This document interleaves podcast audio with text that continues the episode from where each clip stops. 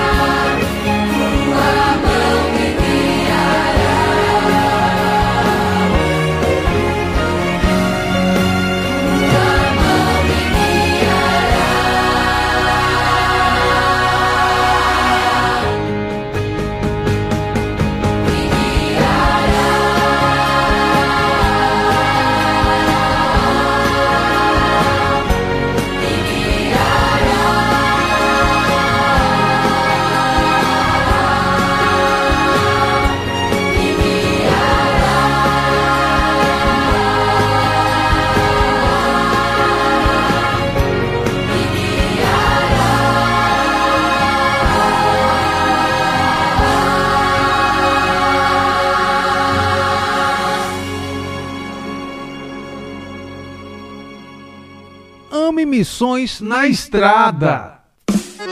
A área de missões estaduais, a AME, estará fazendo uma viagem por várias cidades do nosso estado a fim de promover a campanha de missões estaduais deste ano. Além disso, estará distribuindo Bíblias nos municípios carentes da palavra de Deus e incentivando a todos a celebrarem a reconciliação por Jesus.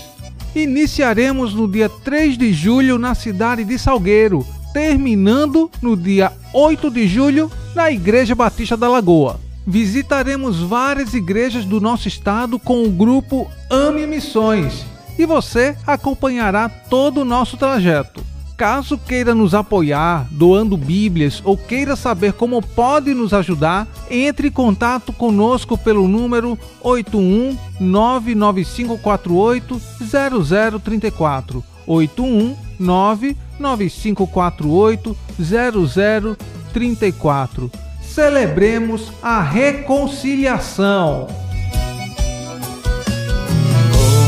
Contribui alegremente com essa missão. A igreja é uma pessoa jurídica, tudo isso a gente precisa ver antes de começar o processo. Dicas e orientações sobre a administração de igrejas com Verônica Schulli. Bom dia, queridos irmãos, graça e a paz do Senhor Jesus Cristo. Eu sou Verônica Schuller, contadora, CEO da Recicom, Recife Contabilidade, membro da Igreja Batista da Jaqueira e contadora da nossa Convenção Batista de Pernambuco. É um prazer, uma satisfação estar aqui com vocês no programa Voz Batista de Pernambuco, trocando conhecimento, tirando algumas dúvidas.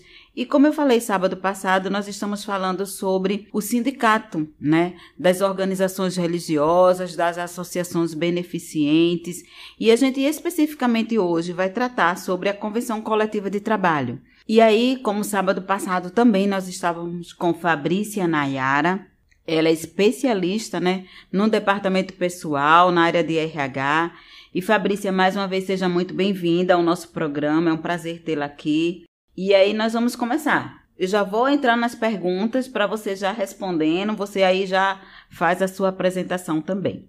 O que encontramos né, na convenção coletiva de trabalho? Então, eu sou um pastor né, e eu me deparo com a situação de ter um sindicato, como foi abordado no sábado passado. E o que é que eu encontro nessa convenção coletiva de trabalho? Fala para gente. Bom dia a todos, a paz do Senhor Jesus. É um prazer novamente estarmos aqui com vocês esclarecendo né, todas as dúvidas. O que nós devemos encontrar em uma convenção coletiva de trabalho? Como já tinha falado anteriormente, né? A convenção coletiva é onde a gente vai encontrar as melhorias, né, de um ambiente de trabalho para os funcionários. Então, nessa convenção, nós vamos ver a vigência de cada convenção por exemplo, mesmo a CEIBREF, a data base dela, a vigência dela é 1 de janeiro de cada ano. Vamos também encontrar quem o sindicato abrange. Encontraremos também sobre o piso salarial da categoria. Não podemos, né, se basear no piso do salário mínimo, e sim o piso que compete à categoria de acordo com o sindicato. Ah, então Fabrícia, peraí, tá falando uma coisa bem importante existe um piso para as organizações religiosas. Então, se eu assinar a carteira do meu zelador, da minha secretária, eu não posso colocar o salário mínimo vigente no país? Não, não pode. O seu salário vai ser de acordo com o que está na convenção. Ah, e qual é o salário hoje da convenção? Hoje, no ano de 2023, está no valor de 1.330. 1.330. Então, eu necessariamente o piso mínimo que eu tenho que começar com o zelador da minha igreja, com a secretária, com alguém da administração, não é? É 1.330. Agora, deixa eu te fazer uma pergunta. Eu posso ter uma pessoa com carteira assinada na minha igreja com essa função de secretária? Secretária pode sim, mas porém ela vai ter que ter um curso, um diploma, né, de secretariado. Ah, então não pode ser uma pessoa que não tenha o bacharel de secretariado, não. Tem que ter o bacharel de secretariado para ter essa função de secretária na minha igreja, é isso? Isso, isso sim, ela tem que estar formada no curso de secretariado. Eu não posso pegar uma irmã e contratar ela sem ela ter esse, esse curso superior de bacharel de secretária. Ah, tá bom então.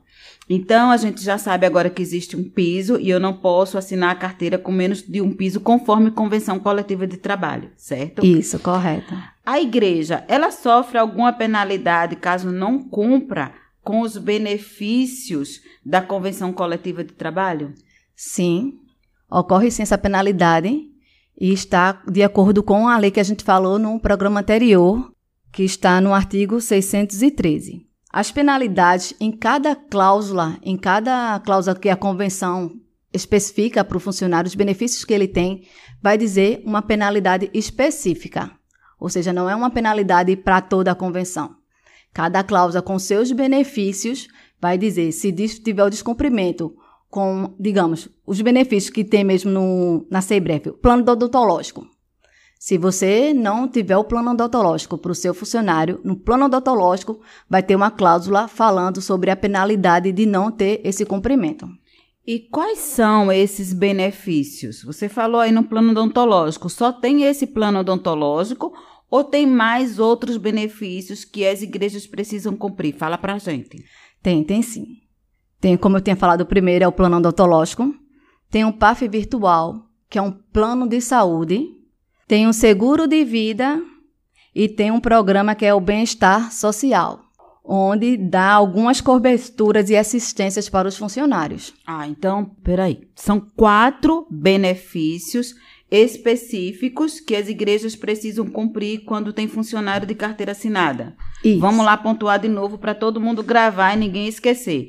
Primeiro é o plano odontológico, PAF virtual, como eu tinha falado, que é um plano de saúde, seguro de vida e o programa Bem-Estar Social.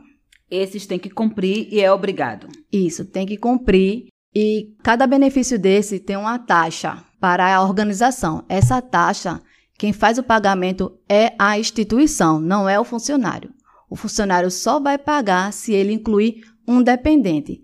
Aí sim, esse dependente já vem descontado em contra-cheque. E essa é uma obrigação da igreja, não é? E como é que ela faz isso, já que é obrigação da igreja, a quem ela se reporta, como é o trâmite, como é o processo desses benefícios? Para onde ela vai? Você pode orientar os pastores? Vai entrar em contato né, com o SEIBREF, que é o Sindicato das Organizações, vai se preencher uma planilha dizendo os dados de um funcionário, quantos funcionários a igreja tem, e daí sim vai cadastrar cada funcionário. E lembrando que Cada benefício desse é o próprio sindicato que envia o boleto ou faz um pagamento via depósito. Não é a, a contabilidade em si que vai enviar esse, esses pagamentos, esses boletos. E sim vai ser entre as igrejas com o próprio sindicato. Tá, para a gente encerrar, então, a gente está aprendendo aqui que as igrejas têm sim um sindicato que norteia, né, que é o sindicato Sinti Breve, aí como é o nome desse Sei Breve. Sei Breve, né? A gente tem esse sindicato. Esse sindicato fica onde, Fabrícia? Na Rua da Conda Boa Vista. Na Rua do Riachuelo. Ah, tá. É Rua do Riachuelo. Eu acho que é, é difícil Círculo Católico, amados irmãos, que fica esse sindicato.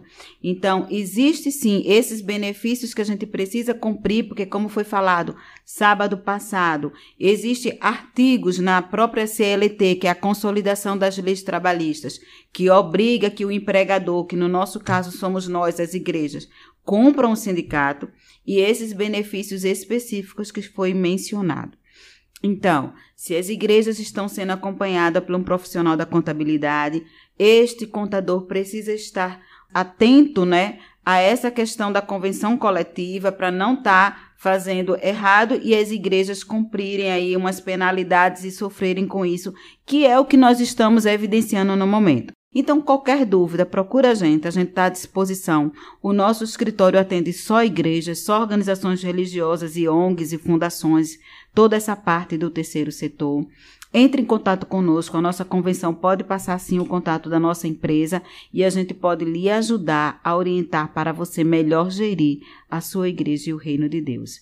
Eu desejo um excelente final de semana, um sábado abençoador e que domingo possamos estar todos louvando e adorando ao nosso Deus. Um abraço.